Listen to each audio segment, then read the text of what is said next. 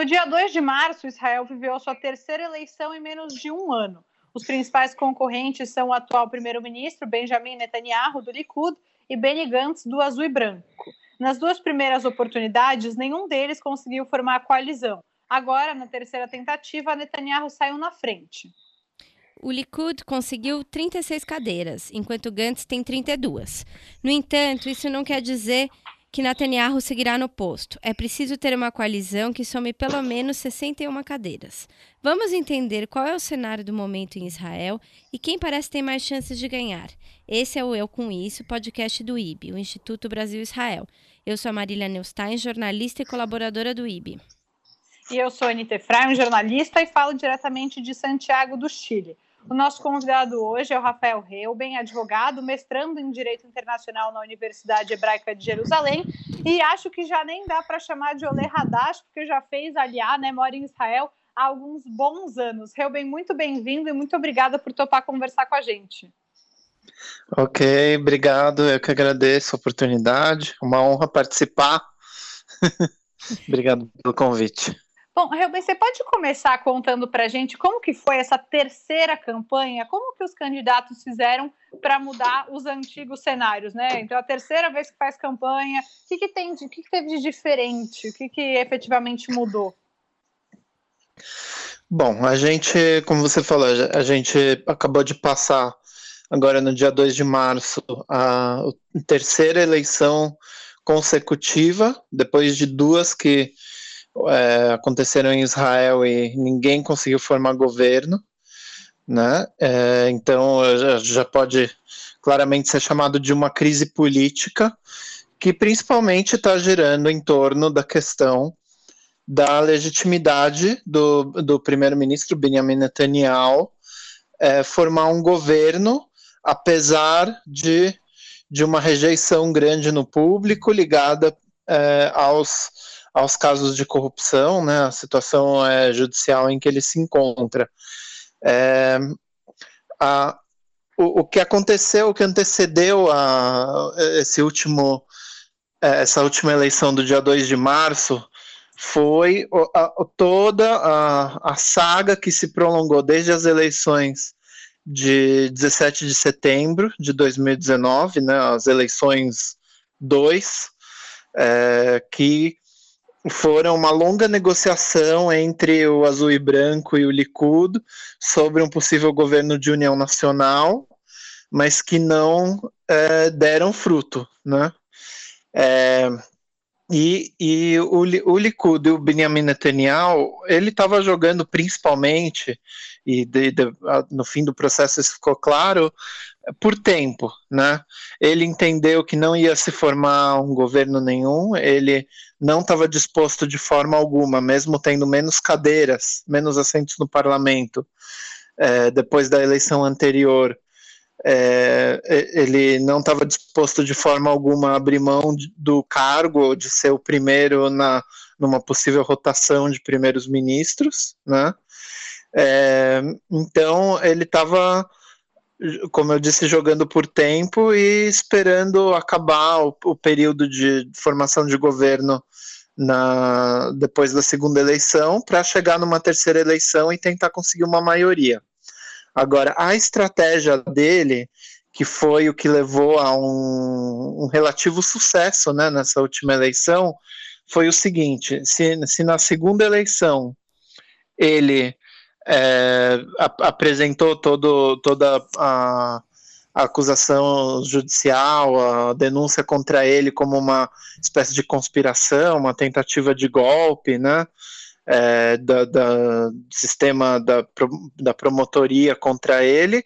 Dessa vez ele, ele tentou, ao invés de exagerar isso para atiçar uma base de possíveis é, simpatizantes dele que concordam com essa ideia de conspiração, ele se apresentou como é, um grande estadista, um grande líder, ele gerou um monte de notícias é, coordenando né, toda a questão do plano do Trump, o Fórum Internacional do Holocausto que aconteceu em Jerusalém, uma visita dele a Moscou, uma visita dele a Uganda, em que ele se encontrou com o chefe do, do governo transitório do Sudão, né, numa possível abertura restabelecendo é, relações diplomáticas com o Sudão, tudo isso, cada coisa era assim, foi uma realmente uma, uma enchente de notícias geradas por ele, algumas eram baseadas em coisas acontecendo realmente, outras é, manipuladas e criadas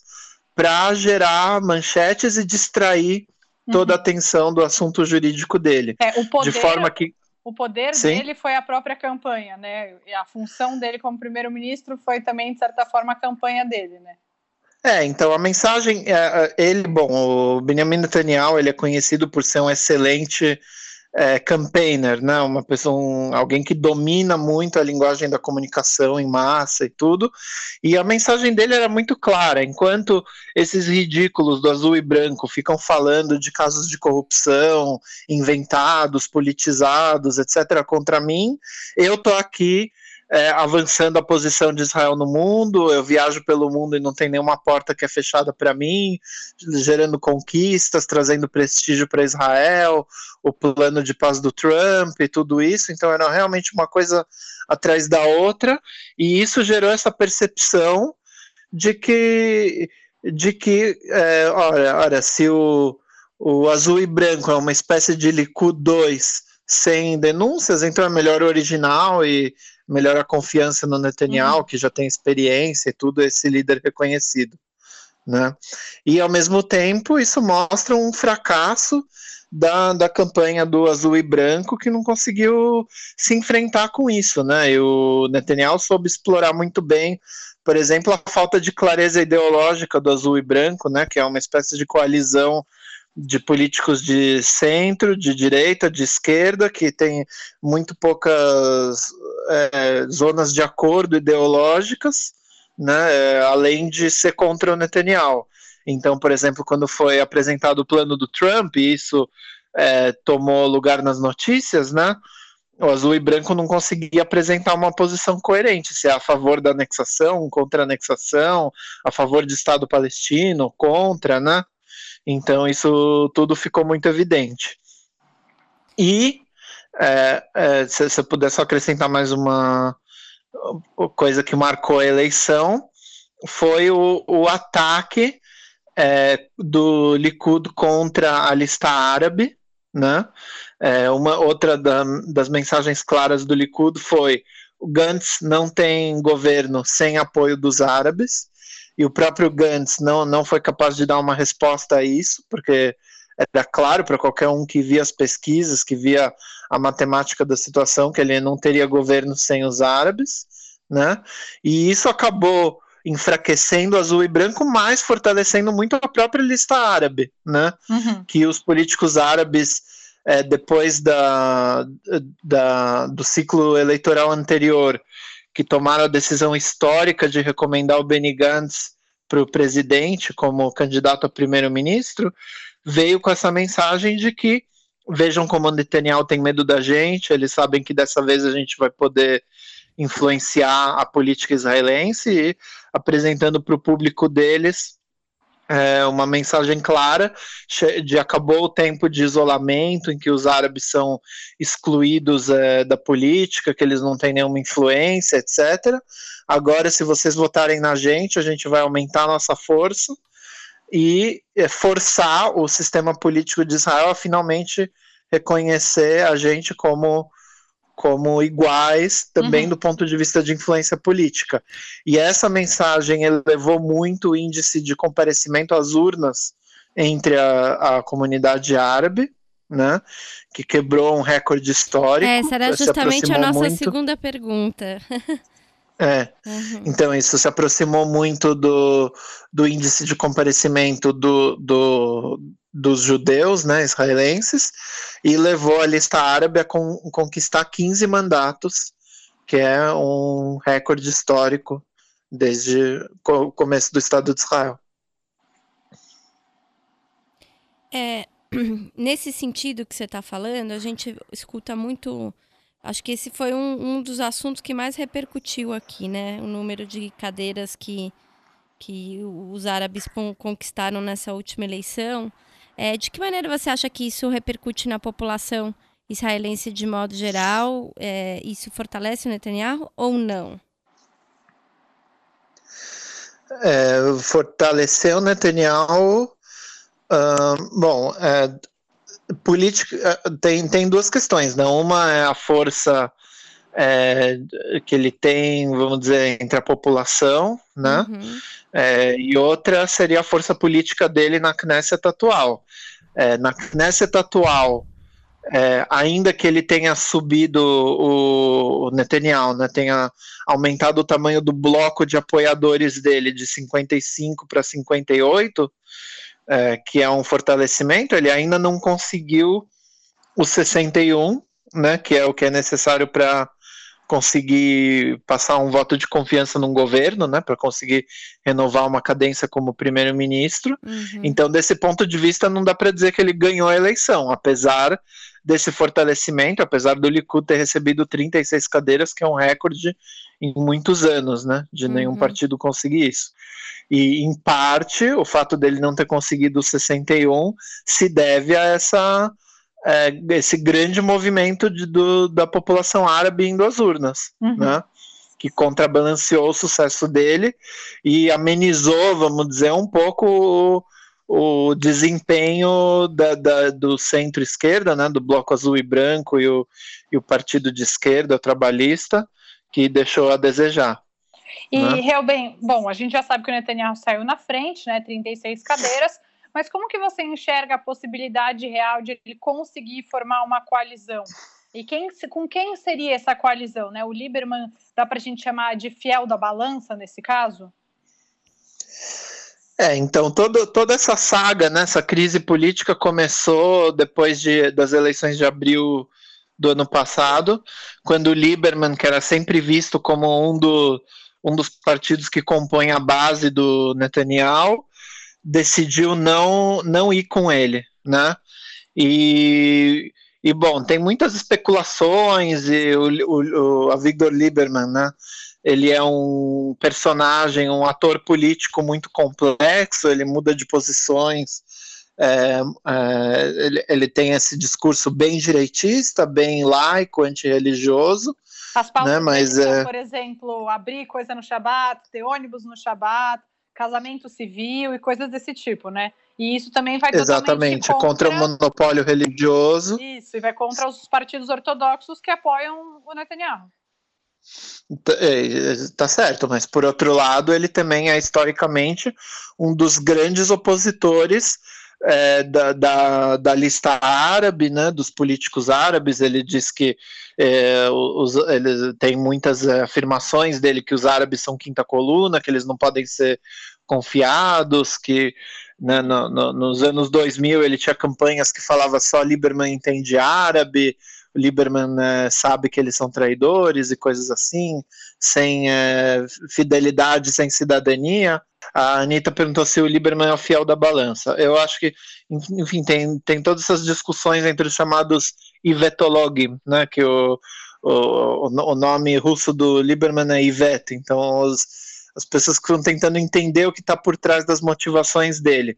Mas eu, eu acho que está claro agora que a motivação principal dele é derrubar o Netanyahu por questões pessoais, por interesse político, ele se vê como futuro líder da direita, e dessa vez, nas últimas semanas, ele já anunciou claramente que vai apoiar Benny Gantz para primeiro-ministro. Eu acho que a chance dele voltar a apoiar um governo de direita com os partidos religiosos e com Netanyahu agora é praticamente nula né? principalmente depois das afirmações dele nas últimas semanas, antes e depois da campanha.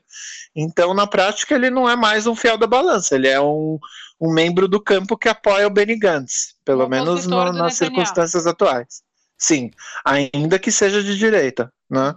Então, justamente era essa pergunta que eu ia fazer, porque assim, para quem não acompanha é, de perto as eleições israelenses, né, que é muito comum, é um assunto muito específico e complexo. complexo é, então, assim, para o ouvinte comum, né, que nem sempre está no dia a dia é, ouvindo, isso que você falou é muito interessante sobre o Lieberman, porque as pessoas não conseguem entender como é possível, mesmo a gente tendo contradições até no sistema político brasileiro parecidas, né? Como é possível um, um político ser é, de posições progressistas em, em, alguns aspectos, né? Se a gente for olhar pelo aspecto religioso, uma, gente, eu estava conversando outro dia com uma menina que falou: Nossa, eu ouvi, eu vi as, as exigências dele me pareceu que totalmente possíveis, né? Uma menina considerada de esquerda falando, nossa, as exigências dele para o Benny Gantz são exigências que poderiam ser consideradas da esquerda, né? Mas ao mesmo tempo é uma pessoa que tem posturas extremamente reacionárias e até consideradas racistas de um certo ponto de vista, né? É, como é que você vê ele e essa figura aí em Israel. E, e que, é, só para completar a pergunta, quais são as consequências desse ator político hoje se é, se concretizar, por exemplo, esse bloco dele do Benegantz é, futuramente no poder? Olha, ele claramente tem lucrado muito com essa situação de, de ser visto como quem tem as chaves para o poder, né? É uma, é uma situação que não existia nas eleições de 2015, mas que agora, nesse último ano, ele assumiu essa posição e isso beneficiou ele, né? Sem dúvidas, ele na primeira eleição tinha cinco cadeiras, é, na segunda eleição ele já subiu para oito, agora ele se enfraqueceu um pouco para sete, mas ainda está nessa posição de centro que nada acontece sem ele, né? É, agora, como ele está jogando com essas posições dele, é, de certa forma, claro que dá para dizer que as, as, posições, essas exigências que ele está fazendo agora, é, ele sempre fez, né? Ele sempre representou esse bloco. Para quem, quem não conhece, é bom lembrar que ele, a base dele é a comunidade dos imigrantes da antiga União Soviética, né? Que são judeus, é, judeus ou pessoas de descendência judaica é, muito seculares, né, com muito também uma posição mais uma população já mais idosa, então parte das, das é, exigências dele tem a ver com benefícios sociais para idosos, aposentadoria e coisas assim, né? É, agora é, é, uma questão de o que, que ele quer enfatizar em função dos interesses políticos momentâneos dele agora, né? Então, quando ele queria fazer coalizão com a direita e os religiosos, ele falava que a exigência principal dele é, é massacrar o Hamas em Gaza. Ele prometia que se fosse virasse ministro da Defesa ia é, ma matar, mandar matar o, o Ismail Haniya, líder do Hamas, em 48 horas, o que ele virou ministro da Defesa e não aconteceu, né? Agora ele quer fazer uma coalizão com o centro-esquerda e com os árabes, então ele enfatiza as posições dele uhum. contra os religiosos, né? E isso é o denominador comum que ele pode encontrar com partidos como o Azul e Branco, né? Que tem o Yair Lapid, que também tem esse discurso secular, né? Bem, bem forte, com o trabalhista, o Meretz, etc. É, falando sobre isso, Reuben, eu queria que você explicasse um pouco quais são essas propostas do Benny Gantz e do Azul e Branco e de que maneira poderia uma coalizão que tivesse Meretz, é, Avodá, que são os partidos mais à esquerda, é, para quem não conhece o cenário, eu vou colocar. Eu sei que não é exatamente a mesma coisa, mas para as pessoas entenderem, o Meretz é como se fosse o PSOL, o Avodá, o PT, assim, né, o Partido Trabalhista, esse inclusive é o nome. Como que eles poderiam é, fazer um governo com o Lieberman e como que o que, que o Benny Gantz colocaria como propostas que fossem é, em comum com todos esses partidos, além da laicidade do Estado? Bom, a gente tem que olhar a, a, o tabuleiro, né, o cenário político, a configuração da Knesset, é o seguinte: um governo desse, é, só como você descreveu, azul e branco, é, Lieberman e o trabalhista Meretz, né, que concorreram numa lista conjunta, eles têm junto 47 cadeiras, o que não está longe da maioria necessária de 61. Então, o, é, o, essa possibilidade que está sendo falada agora para evitar possíveis quartas eleições, é, seria um governo que teria que ter um, um, apoio, um voto a favor da lista árabe unida. dos 15 mandatos é, do Partido Árabe, que juntos todos esses conseguiriam 62 cadeiras, que é o necessário para é, passar um voto de confiança na Knesset. Né? É, o, o, azul e branco, na, nos ciclos eleitorais anteriores, é, falou que sempre a prioridade deles é um governo de união nacional sem o Netanyahu. Só que com o resultado da eleição atual, é claro que o Likud nunca concordaria em tirar o Netanyahu. E, e com o controle que o Netanyahu tem do partido, é, já está claro e ninguém mais espera que ele vá renunciar por, por, por livre e espontânea vontade. Então, esse governo de minoria, né, como eles estão chamando, é, de, do, do bloco de centro-esquerda com o Lieberman, está é, sendo apresentado como um possível governo de, de é, expulsão do Netanyahu, um governo temporário com uma agenda assim bem limitada de assuntos eles que são, por exemplo, as pautas defendidas pelo azul e branco de, de anticorrupção, de passar uma lei básica que proíba um primeiro-ministro denunciado de, de continuar governando, né, que limite a cadência dos primeiros ministros. Aí a isso se soma a, as exigências relacionadas a Estado e religião que a gente falou, né, que são tanto de parte do Azul e Branco quanto do, do Israel Nossa Casa, do Victor Lieberman. É, então, é, algum tipo de casamento civil, abertura dos mercados no Shabat, é, o transporte público no Shabat, a questão da, das aposentadorias, aumento das aposentadorias para os idosos, né? E teria que contemplar também algum tipo de é, atenção às exigências do Partido Árabe.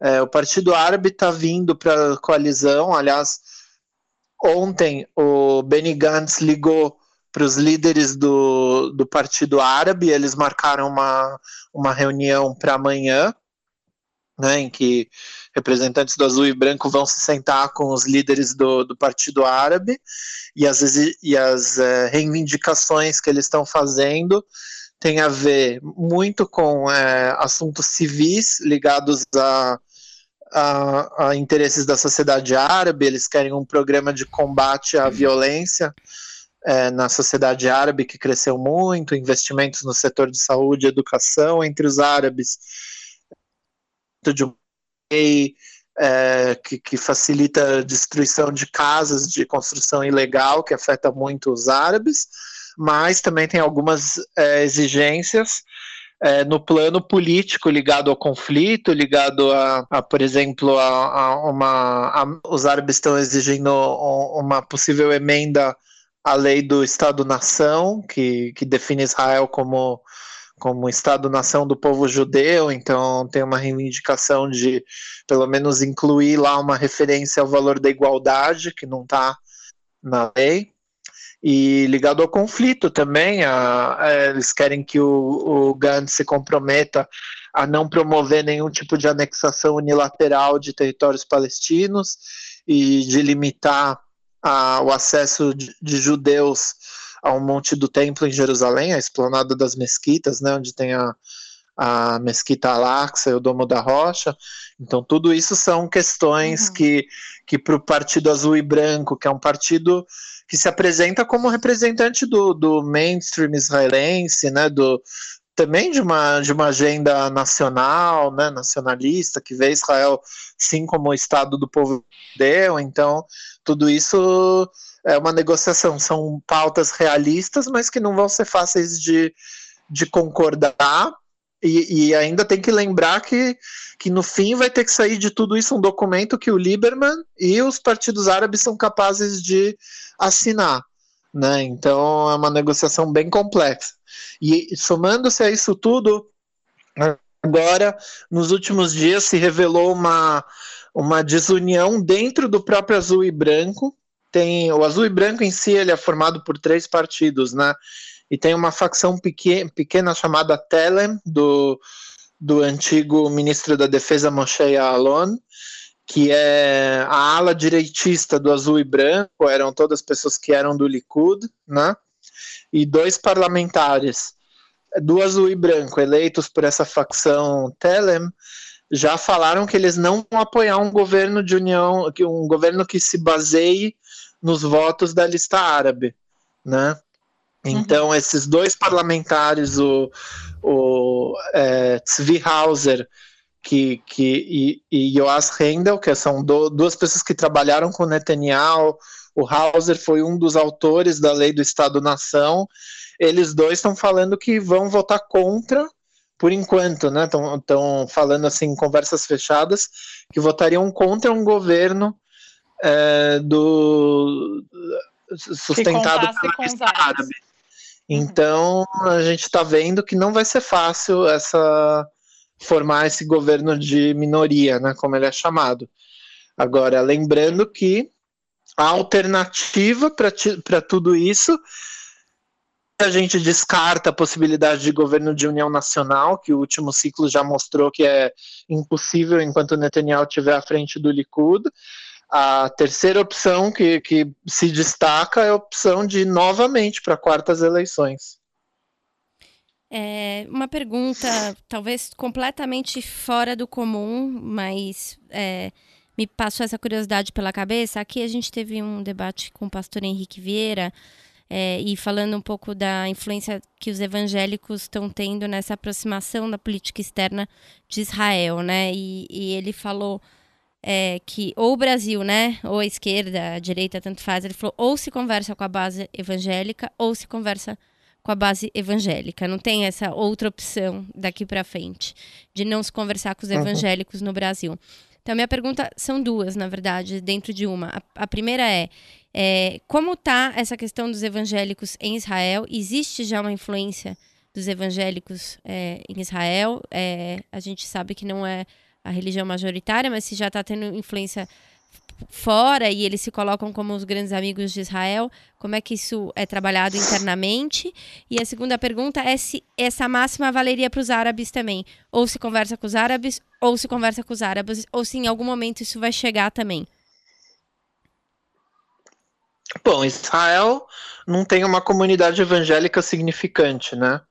É, eu, eu, acho que 80% ou 75% da população são judeus, quase 20% são muçulmanos, tem algumas dezenas de milhares de cristãos, e os cristãos que moram em Israel são em grande maioria ortodoxos, né, uhum. grego-ortodoxos.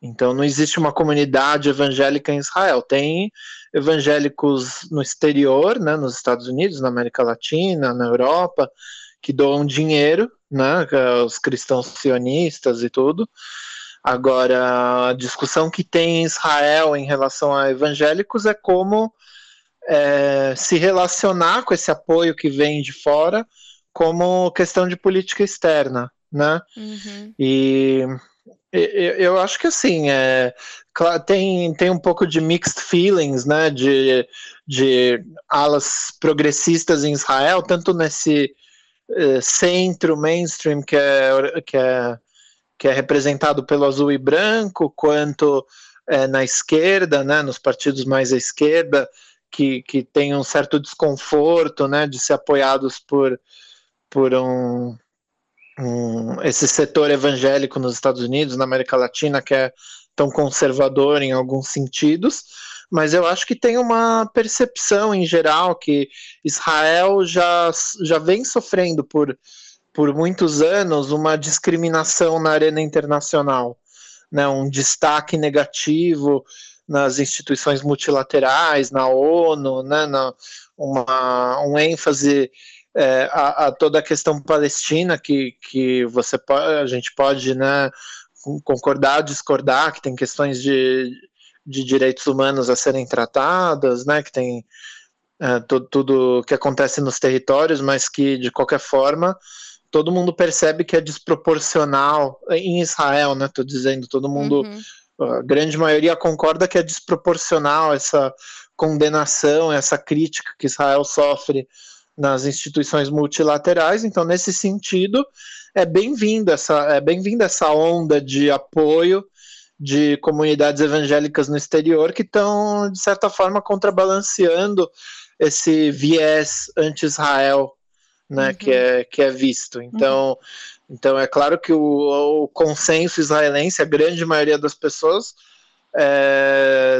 está é, satisfeita, por exemplo, com a transferência da embaixada americana para Jerusalém, que é uma reivindicação histórica, né, com, com esse plano de paz do Trump que que abraçou várias das posições israelenses históricas em várias questões do conflito e assim por diante.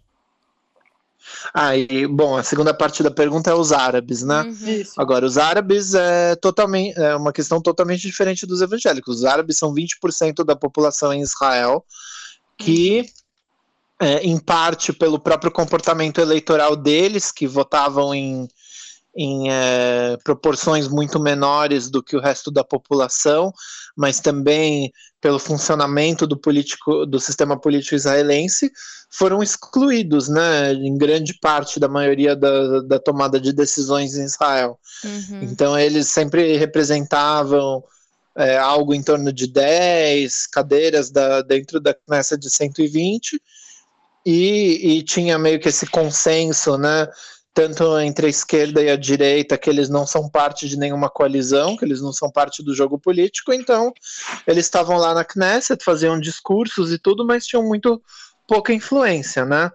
Mas o que está vendo agora é realmente, como eu disse antes, é uma mudança histórica que começou no último ciclo eleitoral, quando o Partido Árabe é, recomendou para o presidente o Benny Gantz, e agora, com, como eles têm 15 cadeiras, eles estão mostrando que, que é impossível é, formar um governo, certamente um governo de centro-esquerda, é, que, que exclua o Netanyahu, né, que virou meio anátema para essa para esse bloco de centro-esquerda, é impossível formar um governo sem atender uhum. demandas dos árabes, né? Agora, é, por, por, outro lado, tá, tá essa discussão agora na, nos próximos dias vão ter as reuniões de aconselhamento do presidente, né, em que o, o presidente Reuven Rivlin convida para a residência presidencial os líderes de cada partido eleito para a Knesset, e cada partido recomenda quem que ele quer que seja primeiro-ministro, né? É, e o Partido Árabe ele foi eleito com na né, parte da campanha eleitoral deles é votem votem em nós porque nós vamos tirar Benjamin Netanyahu, né? Então acho que no fim das contas, se o Partido Árabe não recomendar o Benny Gantz para o presidente, isso vai ser muito muito mal visto pelo, pela população, pelo eleitorado árabe, uhum. né? Porque justamente a crítica que vinha da, da rua árabe contra os políticos árabes era que eles mesmos adotavam uma posição de isolamento, de falar esquerda e direita tudo a mesma coisa, eles todos apoiam a ocupação, então a gente não vai participar, não vai é, cooperar com ninguém, né? Então, é uma decisão que não vai ser fácil, né? Afinal, Benny Gantz é um, um ex-chefe do Estado-Maior do Exército, ele era o, o comandante-geral do Exército durante a operação em Gaza, e, e tem muitas vozes no Partido Árabe que acusam os líderes do azul e branco, junto com o Benjamin Netanyahu e to todos os líderes políticos de Israel, de serem criminosos de guerra, que deveriam ser enviados para para o Tribunal Penal Internacional em Haia, etc. E é, agora são esses militares do azul e branco que eles estão uhum. discutindo agora se apoiar para primeiro-ministro ou não. Bom, deu né? para perceber que é extremamente complexo. E aí, para finalizar, Ruben, queria te perguntar duas coisas em uma. A primeira é se você acha que essa sucessão de tentativas de formação de governo, que deixa a política israelense é, em eleição por tanto tempo, né, campanha por tanto, tanto tempo, ela está em xeque nesse momento, se esse sistema de coalizão, né, de ter um primeiro-ministro, enfim, o parlamentarismo israelense, você acredita que está em xeque? E a segunda pergunta é se você acha que essa hegemonia, essa possibilidade do Netanyahu estar tá no poder há tanto tempo também acaba prejudicando Israel, porque o sistema parece que não tem funcionado né, no último ano. É, então, é, como, eu, como a gente falou no começo, todos esses sistemas eleitorais, todos esses ciclos eleitorais, né, no, nos últimos meses giraram em torno da pergunta sim Bibi ou não Bibi, né? Ou como dizem em Israel, são os campos Irak Bibi, só Bibi, e Irak Lo Bibi, tudo menos Bibi. Porque é, tem, tem toda essa questão da, da denúncia, né, do, do, do, das questões criminais do primeiro-ministro, mas por trás disso tem uma agenda maior, que, que o Netanyahu é, fez uma aliança com partidos de, de, de, mais à direita do que ele, até de extrema direita, que colocam em xeque toda a configuração é, constitucional de Israel né, especialmente a independência do judiciário. Então, uma, essas demandas de reforma do judiciário, de enfraquecimento da independência da Suprema Corte, que eram demandas só dos partidos mais de extrema direita, agora se uniram com o interesse do Netanyahu de enfraquecer as cortes, porque as cortes são quem está contra ele né, no, no processo criminal. Então, é, os defensores do, do, azul e branco, né, do, do bloco de centro-esquerda em geral, argumentariam que a, o campo tudo menos Bibi não é só uma questão pessoal, é uma questão de valores também da configuração da democracia israelense. Né? E, e, e se a gente vê a discussão política atual como essa questão sobre se Israel vai continuar sendo uma democracia em que se respeita a independência da procuradoria, se respeita a independência da, do, dos tribunais, do sistema judiciário, da mídia. Né? Aliás, todo, quase todos os casos criminais do Netanyahu tinham a ver com interferência dele nos, nos meios de comunicação, né? É, enfim, que, que, são questões que vão ser discutidas no, nas cortes se são criminais ou não.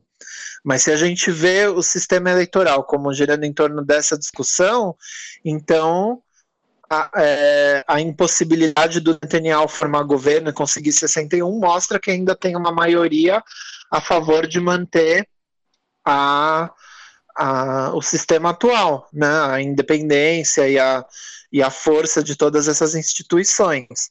Então, por um lado, isso pode mostrar a força da democracia israelense, né?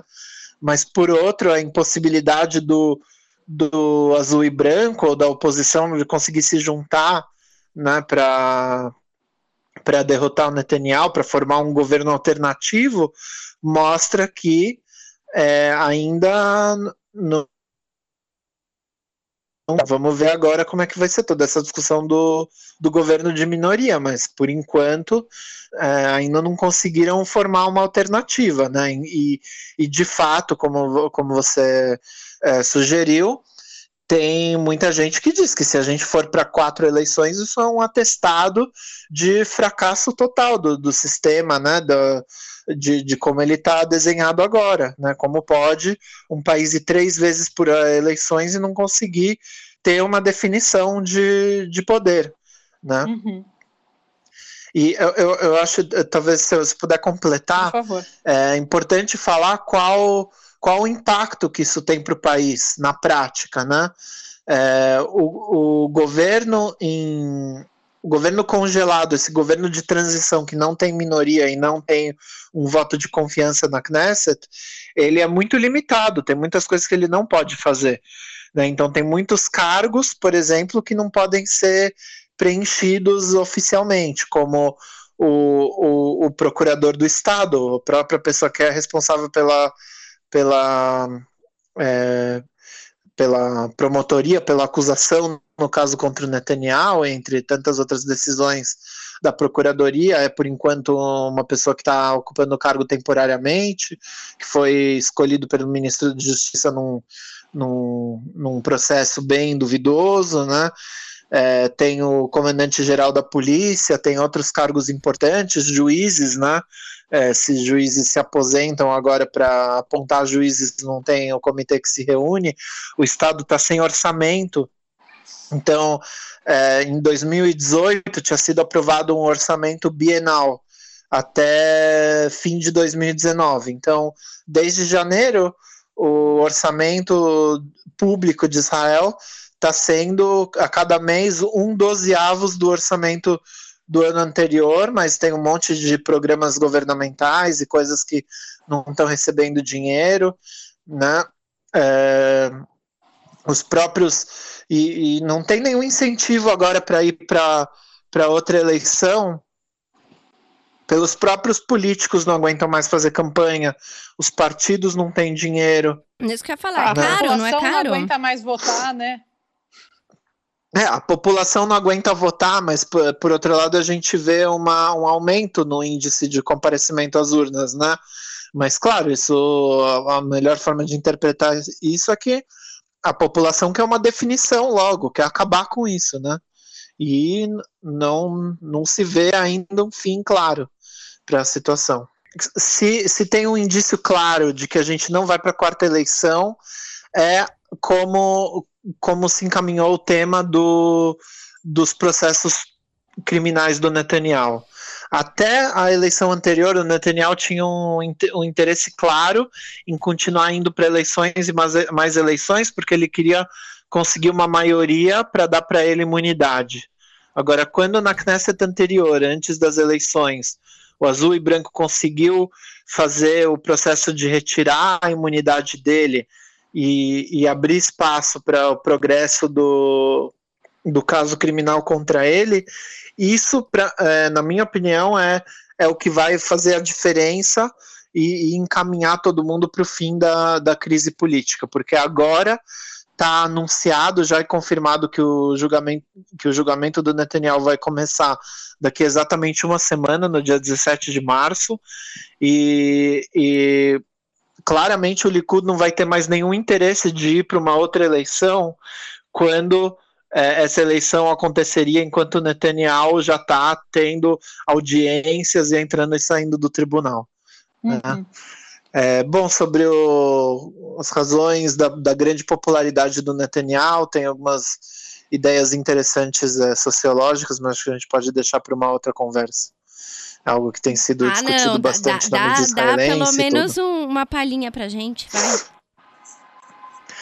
Não, eu acho que essa última eleição mostrou que o Netanyahu, apesar de, de três denúncias criminais graves, né, apesar de toda essa campanha negativa vindo do azul e branco, apresentando ele como réu criminal, como corrupto, etc., o fato de que ele ainda conseguiu uma, uma votação recorde mostra é, e comprova a ideia que muitas pessoas já tinham de que ele representa um setor da população muito forte que ainda se vê identificado com, com uma ideia de perseguição, né? Uhum. É, tem, tem, tem um é, comentarista na mídia israelense, é, no, no, canal 13 da televisão, que é também um doutor em sociologia, chamado Avishai Ben, é, ben Haim, que começou no Twitter falando dessa teoria dele de da primeira Israel contra a segunda Israel.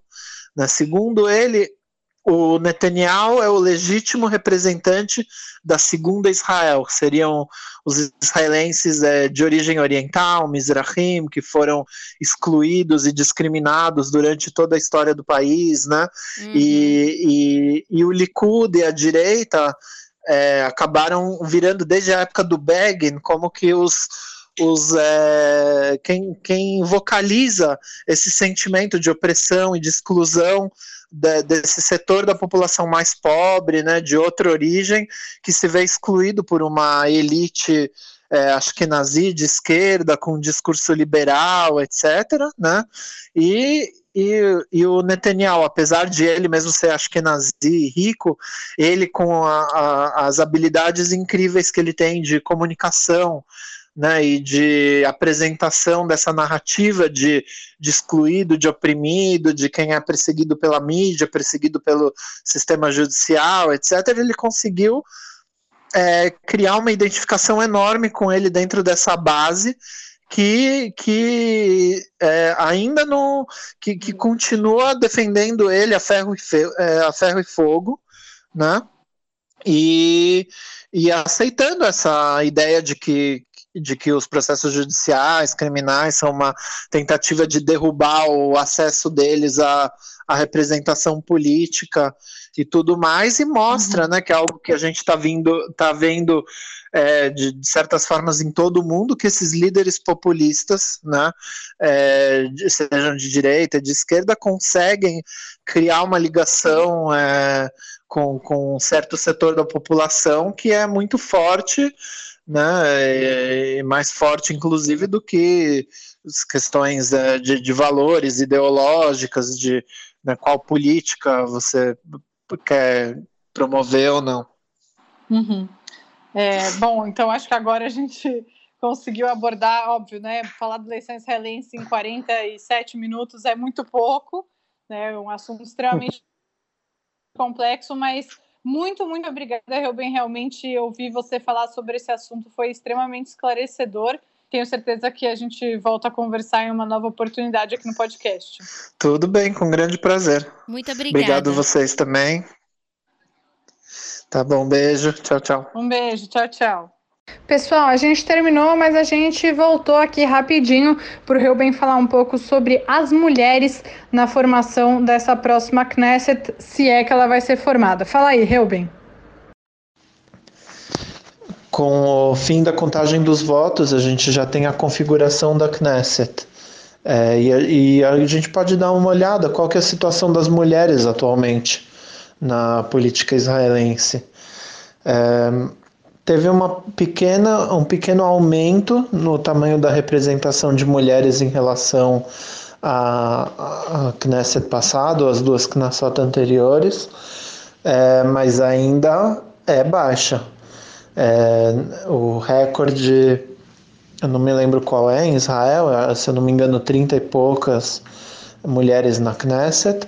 Atualmente, na Knesset atual, são 30 de 120, é 25%.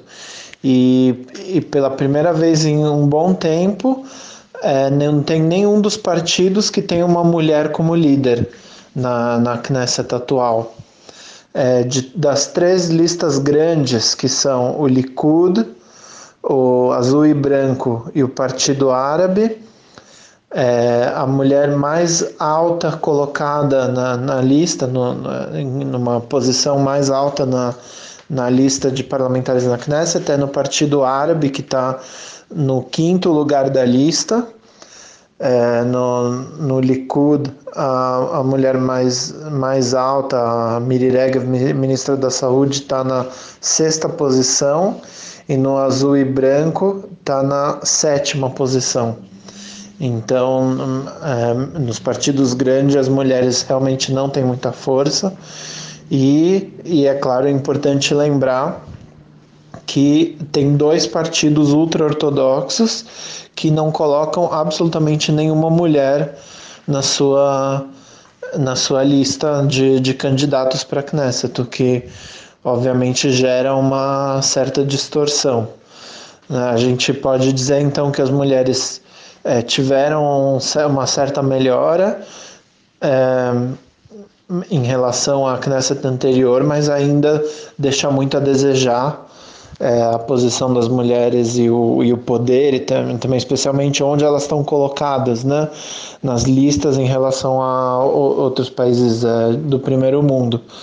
É, e, e, outra coisa que eu acho importante mencionar é, nessa questão da, da colocação das mulheres é que na, na lista árabe entraram duas mulheres, a lista árabe tem quatro é, mulheres de dentre os 15 parlamentares, as duas últimas estão é, no fim da lista, são as duas que entraram a mais é, nessa Knesset atual em relação à Knesset anterior em que o partido, a lista árabe, tinha 13 parlamentares, e uma delas, pela primeira vez, é uma representante do movimento islâmico, um dos quatro partidos que compõem a lista árabe, é o movimento islâmico, pela primeira vez esse movimento está sendo representado também por uma mulher, vai ser a primeira mulher na história de Israel que é uma muçulmana é, com, com véu, com hijab, é, vai estar presente na Knesset. Então, eu, eu acho que para concluir, a gente pode dizer que essa Knesset tem uma, uma melhora na representação de mulheres e de, especialmente de mulheres pertencentes à minoria árabe. Tem também uma mulher drusa no, no azul e branco, mas ainda está longe de uma, de uma situação de igualdade.